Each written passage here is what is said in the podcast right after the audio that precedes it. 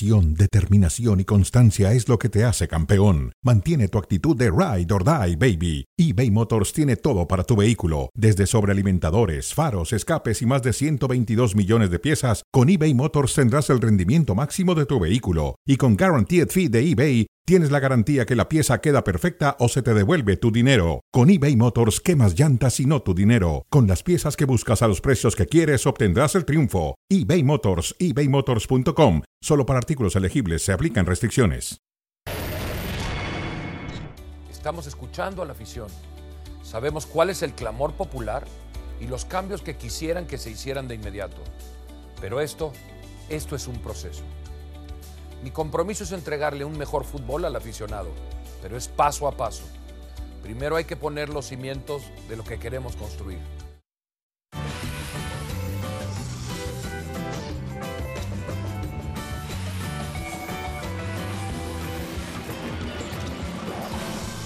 Saludos a través de Cronómetro, ESPN Deportes y Star Plus. Saludos, Jorge Pietrasanta. José Ramón. Me da mucho gusto verte. Igualmente, tenerte un gustazo estar aquí. Me parece muy bien, maravilloso.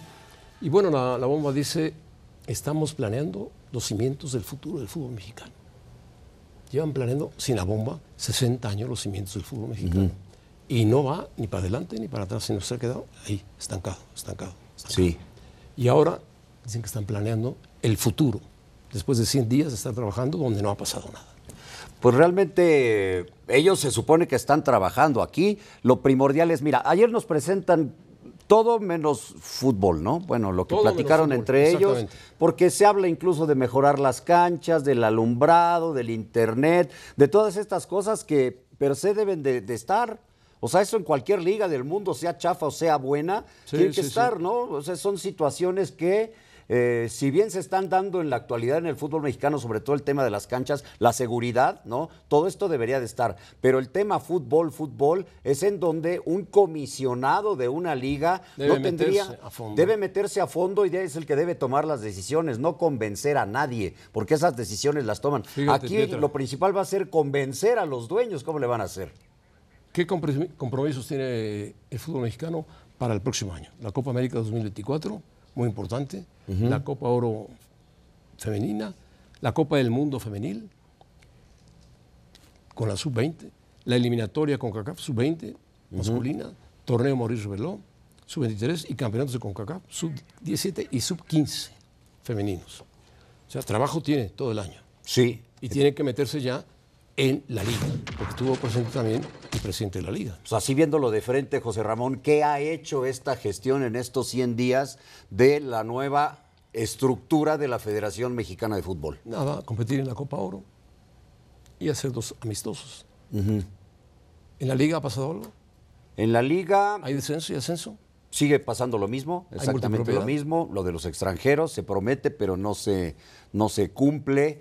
Eh, ha hecho el cambio de técnico, el dar la cara, no sé si dé mucho, mucho la cara hasta ahora el mismo comisionado, porque si ves en la NFL, No el parece. comisionado da la cara en la semana del Super Bowl. Una sola en vez algún momento y en una muy conferencia. riesgoso. Momento complicadísimo, muy riesgoso. Aquí igual está un poquito más eh, dando la cara, eh, intentando que nosotros nos demos cuenta y los mismos dueños que la situación va a cambiar, que ahora sí el comisionado es el que va a mandar, pero yo tengo mis, mis poderosas dudas al respecto, porque si tú dices, durante 60 años la cosa no ha cambiado y los que han mandado y En siguen 100 días mandando son los dueños, difícil. en 100 días va a estar muy complicado, pero sí creo también que si hay un tipo que es capaz para tomar decisiones y ejecutarlas, es el que está ahorita. O sea, ningún otro podría hacer... Siempre y cuando le hagan caso a los dueños. Es que ese es el problema. Cierto grupo de dueños. Ese es el problema, porque no digo que antes no haya habido otro capaz, pero era empleado, ¿no? Yo lo único que Bueno, espero es que es ahora empleado. no sea empleado. Yo esperaría. No ejerce como empleado, sino como presidente. No presidente importante, presidente máximo de la federación, pero es un empleado de los dueños. Pues sí. Que ya no son dueños, son socios. Bueno, que al final Aunque apagas cuentas... la luz y ahí aparece alguien con un puñal. Claro, pero bueno. Dice Juan Carlos Rodríguez, si queremos ser de los mejores, tenemos que compararnos con los mejores. Seleccionamos tres ligas en Europa y tres en Estados Unidos, incluida la NFL y la NBA. que no se parecen para nada a la Liga del Fútbol Mexicano. Ligas en las que se va a usar una cosa que le llaman ellos benchmark. Bueno, la NFL es una liga muy poderosa, muy fuerte, muy bien pagada por televisión, con mucha audiencia, tiene 30 equipos, entre los 50 32, mejores sí. del mundo, mejor, Ah, ya, con más ya capital. Sí, de capital, la NBA también es Claro, una tienen- superliga. La NFL tiene 60 jugadores por equipo, ¿no? Ahí se están abrazando algunos, pero cuidado, ¿eh? Cuidado. Y bueno, tienen eh, de eso, seguir, seguir a este tipo de, de ligas, a la Liga de Portugal, la Liga, ahí va a aparecer, la NFL, la NBA, la MLS, la Premier League, la Liga y la Liga de Portugal. Sí, son los modelos que van a tomar ellos, ¿no? Eh, habría Yo otras. estoy de acuerdo pero- que la Premier League sí, la Liga también y la Liga de Portugal también, aunque es más pequeña. Y de Estados Unidos, bueno, en NFL no hay descenso ni ascenso, en la NBA tampoco. Es cierto, ni en la MLS. En la la, MLS. MLS está preocupada más por aumentar equipos Por cada aumentar vez más. equipos, sí. Pero eh, Y la por generar ingresos. Sí, la semejanza podría ser que se manejan estas ligas, ellos de tomar la, la idea de que se manejan con comisionados, ¿no? Sí. Con comisionados que son los que toman las decisiones, un solo personaje con un equipo grande toma las decisiones y las ejecutan, a diferencia de las otras ligas de las que se podría hablar, como la Primera Liga, Sí, sí. la Liga en España y... Ahí no hay comisionados, hay la- presidente de federación y presidente de liga, apartados. Pero los comisionados de la NFL y de la NBA son muy exigentes, muy duros y los dueños les hacen caso. Sí, Así sean poderosísimos, los dueños les hacen caso. sí, y les hacen... Si no son severamente Mucho multados caso. o expulsados. Sí, porque ahí son los que mandan. Y así tendría que ser así. Quizás ese es el modelo que intente tomar eh, Juan Carlos Rodríguez y los modelos exitosos de las otras ligas. A ver Ahora, si lo dejan. Nunca se habló, se habló de cámaras de seguridad, de conectividad, de canchas, de iluminación de los estadios, pero nunca se habló del fútbol. No, porque todo eso se entiende que tiene que estar a fuerza. ¿no? Claro, claro. Tu Yo estoy- mejorar yo tu seguridad. vas- eres socio del país que va a organizar un mundial de fútbol. Sí. Y tienes que mejorar tus estadios, aunque van a utilizar tres. El Azteca que va a ser remozado, el América se va a fin de año Sí. a jugar junto con el poderoso De Cruz Azul. va, va a haber ahí conciertos, ¿no? Pero del desarrollo de jugadores, de futbolistas, del tema cancha, Nada. no estamos viendo nada aquí, porque dicen para mejorar la- a- al aficionado su experiencia, La ¿no? De ir a un estadio. que tenga, Ok. que prenda su celular Pero y se no hay- pueda comunicar. pero José Ramón, no hay mejor manera de mejorarle al aficionado su experiencia que mejorarle el fútbol. Esa es la mejor manera. Bueno, fíjate, la Liga MX invirtió en la ventana reciente 21 millones de, de euros. 21 millones de jugadores. Sí. ¿Tú los ves en la cancha? No, no, no. El Monterrey invirtió mucho, lo, lo ves al Monterrey en forma aplastante. Mm, Pues ahorita acaba de perder de manera Aplastante. dramática el clásico, sí. Eh, sí se han visto algunos buenos partidos, pero, pero yo lo que, lo que veo más es crecer como liga, tratar de acercarnos más a la liga, porque dentro de las investigaciones y el trabajo que hicieron se dieron cuenta que la liga no es, pero ni por mucho, de las mejores del mundo. el No, lo es, no está ni el en el lugar 15 enfrentamiento ni con la 20. MLS fue Sí. terrible, fatal. Pe- pe- eh, eh, a nivel organizacional y a nivel fútbol. Todo Así esto es. tiene que cambiar. Estamos, sí, si tú piensas en una Premier League, sí estamos años luz. Años luz. Estamos años luz y por eso no veo tan mal la idea, pero todas estas ideas se quedan en el tintero, como dirían los antiguos, si los dueños no te van a hacer ¿Y caso. tú sabes cuánto tiempo tardó Inglaterra en cambiar de su liga normal a la Premier? Mucho tiempo, hasta que alguien inventó la Premier, que vino con Jesús Martínez hace un par de años a México de visita, y la Premier empezó a lucir, a lucir, a lucir, a lucir. A traer más extranjeros, a meter capitales diferentes. Sí, la Premier cambió a tal grado de que en las mismas declaraciones, por ejemplo, de técnicos, de jugadores quejándose del arbitraje, ¿te acuerdas? Sí, que una sí, reunión, sí. a ver, a ver, a ver, nos estamos dando nosotros, no, haciendo el harakiri, si estamos criticándonos a nosotros mismos, y no se trata de tapar el sol con un dedo, se trata de hacer crecer una liga, todos los que integran la liga, incluidos los medios de comunicación, sin echar porras ni mucho menos, pero colaborar todos para que esto crezca. Pero aquí en México, insisto, si los dueños son los que toman las decisiones hasta ahora y lo van a seguir haciendo, pues entonces va a quedar el comisionado como, Sí, como- de- como decía el siempre. comisionado Juan Carlos Rodríguez que había- hay demasiada permi- permisibilidad en los reglamentos. Que los reglamentos, los dueños, los hacen como quieren. Y los aplican como quieren, cuando quieren. Sí.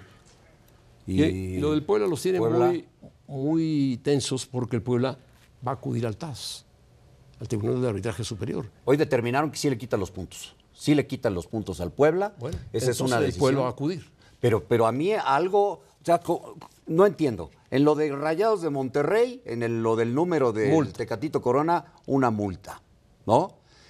Eh, y tiene que ver más directo con una situación cancha. Lo de hoy, de Puebla, de, de Noriega, el auxiliar, no tiene que ver con alineación eh, indebida. O sea, para mí no es una, no debe caer en el rubro de alineación indebida, es un auxiliar. Y fue un tema más de la tecnología que tuvieron que poner con, con pluma, con, con mano Sí, el nombre. sí, sí, sí. Y, y yo sí lo veo. Para mí, una sanción económica era más que suficiente, porque aquí vas al TAS y haces voltear a la FIFA, al mismo organismo, el TAS, hacia la Liga Mexicana. ¿Qué Y necesidad la había? FIFA le va a preguntar a- al alto comisionado qué pasa, cómo es posible que siendo sedes del Mundial, un equipo suyo vaya al TAS. Sí. Y bueno, parece que será él, el alto comisionado, quien va a tratar de arreglar el asunto directamente con el Puebla Pues ojalá y lo, y lo con, haga. y con Cholos, que es el otro involucrado. Pero hoy ya se tomó la decisión de que le quitan los tres puntos al Puebla.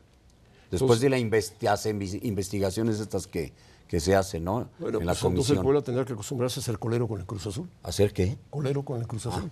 Te entendí colero. otra cosa. Te entendí otra cosa. No, no, Dije, no, no. ¿a poco el Cruz Azul también es? Colero. ah, ok. ¿Qué entiendes, Pietra?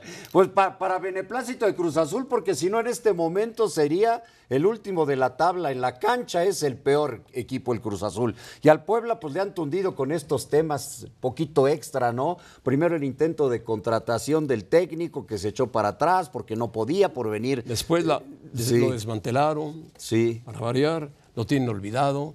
Pobre Puebla, pobre Puebla realmente. Porque tenía buenas entradas, el público con- el Arcamón iba mucho al estadio, llenaba el estadio Cuauhtémoc, ahora el Puebla desangelado totalmente. Totalmente. Pobre equipo. Bueno. Pobre equipo. Platicas de las Chivas, pueden corregir. Hoy juegan con Mazatlán. Sí. Mazatlán lleva ocho goles en contra, recibidos. tres partidos. Tres partidos. Sí. Hoy el equipo de Paunovis tiene que salir a ganar. Debe de ganar como sea. Ahorita no se trata de gustar, José No, Ramón. no, si tienes una racha de cuatro partidos que no ganas y de esos 12 puntos has ganado solamente uno, se trata de ganar el partido. Yo el otro día tuve el San Luis Mazatlán y no vi tan mal en su reacción No, a Mazatlán. reaccionó Mazatlán, ¿eh? metió dos goles. De milagro no le empataron al Atlético de San Luis. San Luis juega muy bien al fútbol, Sí. pero en un descuidito Mazatlán te hace los goles. Y es lo que no debe de pasar hoy con el Guadalajara. Por eso, para mí es nada de gustar, nada de pensar en golear, porque el Guadalajara no tiene un equipo para golear. Para empezar, no tiene centro delantero. Entonces es pensar, como sea, ganar el partido. ¿Qué pasa con el Pocho Guzmán, Pietra? Pues mira, ya jugó el juego pasado. Para mí el Pocho Guzmán, si hay algo ahí interno, él debe de iniciar los partidos. Yo, a mí me gusta el Guti, sí me gusta como jugador. Se me hace un buen jugador. lento, ¿no? Pero no para el estilo del Guadalajara, no para la dinámica. Tú imagínate al Guti en otro equipo, en Tigres, por ejemplo. Sí, Imagínatelo sí, sí. en Cruz Azul. Sí, Funcionaría. encajaría. encajaría. Acá, para iniciar, no. Igual No, y en cuando otras situaciones toma de la pelota, ya los del Guadalajara salieron Sí, corriendo. Cuando tú requieras de aguantar el balón, que vas ganando el partido, es otra cosa. Ahí pones al Guti. Pero el Pocho Guzmán, desde mi perspectiva, tendría que arrancar el juego. ¿Y no no habrá sido un problema que al Guti lo consideraron buen jugador y le dieron rápidamente el gafete de capitán? Pues es ¿Habrá que no- molestado no- eso a algunos jugadores? Ah, es que hay algunas molestias internas en el equipo, aunque Pau no diga que no, porque está nerviosón. Ya no declara como el torneo pasado, ¿verdad? Que No, lógico, declaraba sumaba muy puntos. tranquilo, sumaba Si hoy puntos, gana Mazatlán y ponte que el partido siguiente con Toluca le vaya bien, Paunovic volverá a ser No, se tranquilo. calma todo, tampoco es para correrlo, porque no, hay quien empieza ya con esas, ¿no? Mira, el Guadalajara, la posición en la tabla, entiendo que ha perdido gas, se ha ido para abajo, pero como sea, está a, un- a una posición de ir directo a la liguilla y a un punto hasta del cuarto lugar de la tabla y de igualar al tercero, que es Tigres. En ese, en ese momento está Chivas. Entonces no hay por qué alarmarse tampoco por la posición que tienes en la tabla. Con un par de resultados buenos, sin necesidad de jugar bien. Buenos, ganando, la cosa cambia por completo. Sí, se, so- se solidifica Paunovic y el equipo. Y se acaban los rumores y el Guadalajara vuelve a ser un equipo que juegue bien agrupado, como Sí. suele jugar porque no tiene estrellas. Pero la cosa es cómo le pueden hacer. Hoy puede ser ese parteaguas. Hoy es de- clave. de Chivas, Es un clave. parteaguas. Es, es el partido en tu casa y es con uno de los de abajo de la tabla. Bueno, muy bien, Pietra, vamos a, a seguir con el cara a cara. El Barcelona empató dos goles. Viene Alex Pareja para platicarnos algo del fútbol español. Sí. ¿Te parece bien? Bueno, Me parece vamos perfecto. a pausa. La cara de Xavi. Después del empate.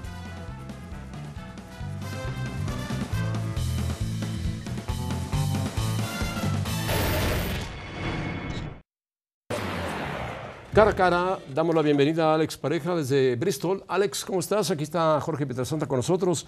Un gusto saludarte. Un abrazo, Alex.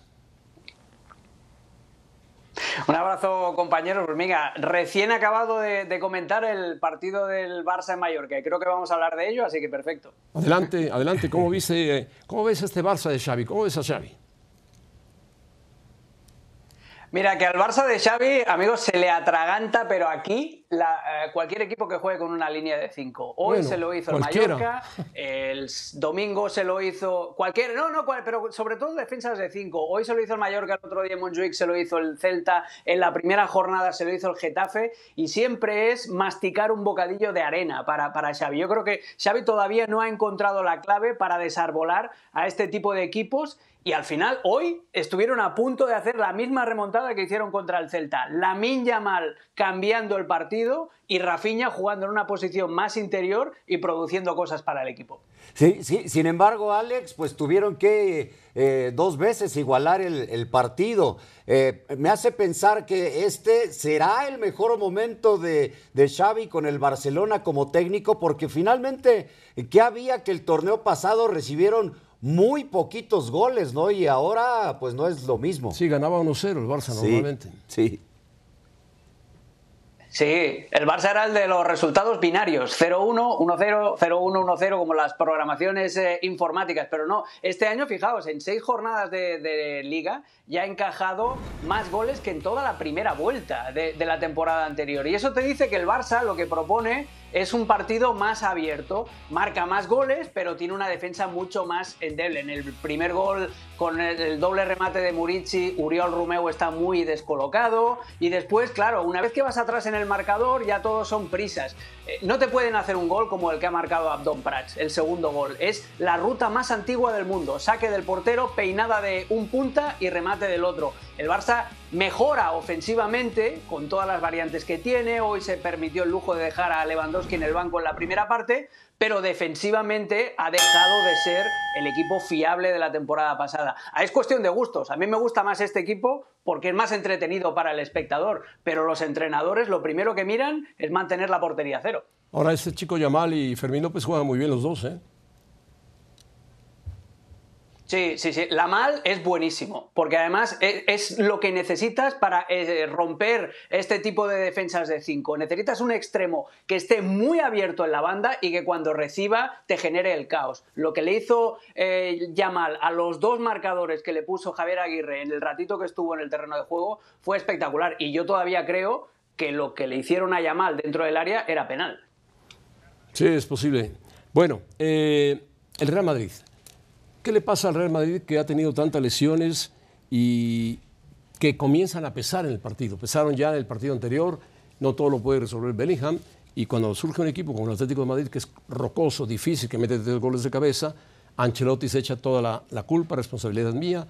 ¿Se equivoca Ancelotti o el Madrid le falta el 9 famoso que no lo tiene? Yo creo que son las dos cosas. Lo de las lesiones no es un problema exclusivo del Real Madrid, porque le está pasando al City, le está pasando al Barça, que hoy jugó sin Pedri y sin De Jong, por ejemplo.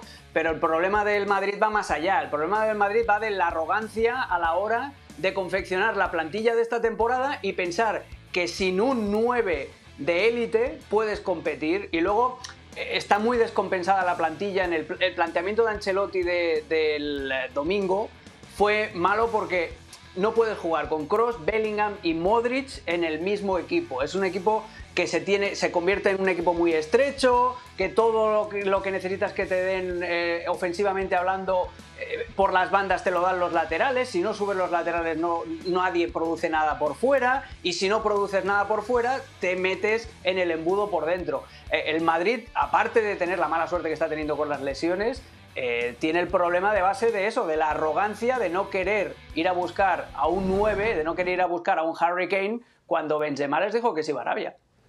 ¿Vinicius hace falta? Claro que sí.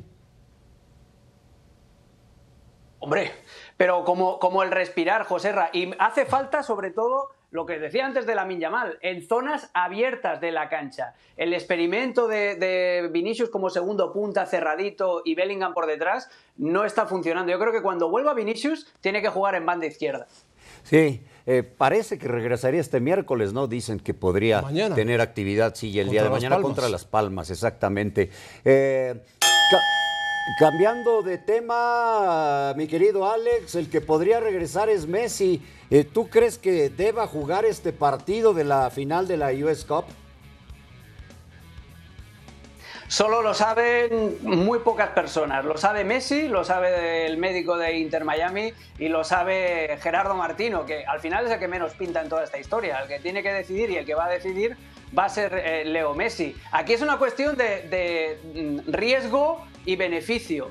Eh, el beneficio de tener a Messi en una final es obvio porque te puede ganar el partido él solo, pero el riesgo es que si se te vuelve a lesionar, si esa cicatriz eh, que no es lesión según Inter Miami, que yo creo que sí, eh, si se te vuelve a abrir esa cicatriz, pierdes a Messi para lo que queda del tramo de liga. Y el Inter Miami está intentando engancharse a los playoffs. Así que es una situación delicada, pero yo no creo que vaya a decidir Martino. El que va a decidir va a ser Messi. Bueno, y ya para terminar, ¿qué te parece la campaña del Girona? ¡Oh! ¡Qué contento estoy! Ya sabes que tengo un par de amigos que tra- están trabajando en el club, en la Secretaría Técnica del Girona. Mañana, si ganan al Villarreal, se van a colocar líderes. Y no solamente es el resultado, es cómo juegan. Sabio, el, el extremo izquierda del Girona, hablábamos de también jugadores desequilibrantes por banda. Menudo descubrimiento ha hecho el equipo catalán con este brasileño de 19 años. Juega muy bien, sí, el Girona juega muy bien. Es un buen equipo de fútbol y además aprovecha cuando es local, es peligrosísimo. Viene de golear a, a Mallorca, ¿verdad? Sí, le metió cinco. Le metió cinco. Sí, Alex Pareja, gracias. ¿Ya hace frío por allá por Bristol o ya no? Todavía no. Ah, tenemos ya tiempo de otoño, amigos. Llueve, es tétrico todo, es mm, depresivo. Pero Bueno. bueno, es lo que hay. Adiós, adiós. Pietra, Gracias, José Ramón. Muchas gracias, muchas a gracias. todos. bueno, síganos en el podcast ahí con David Faitelson y ya. Dalo Varela.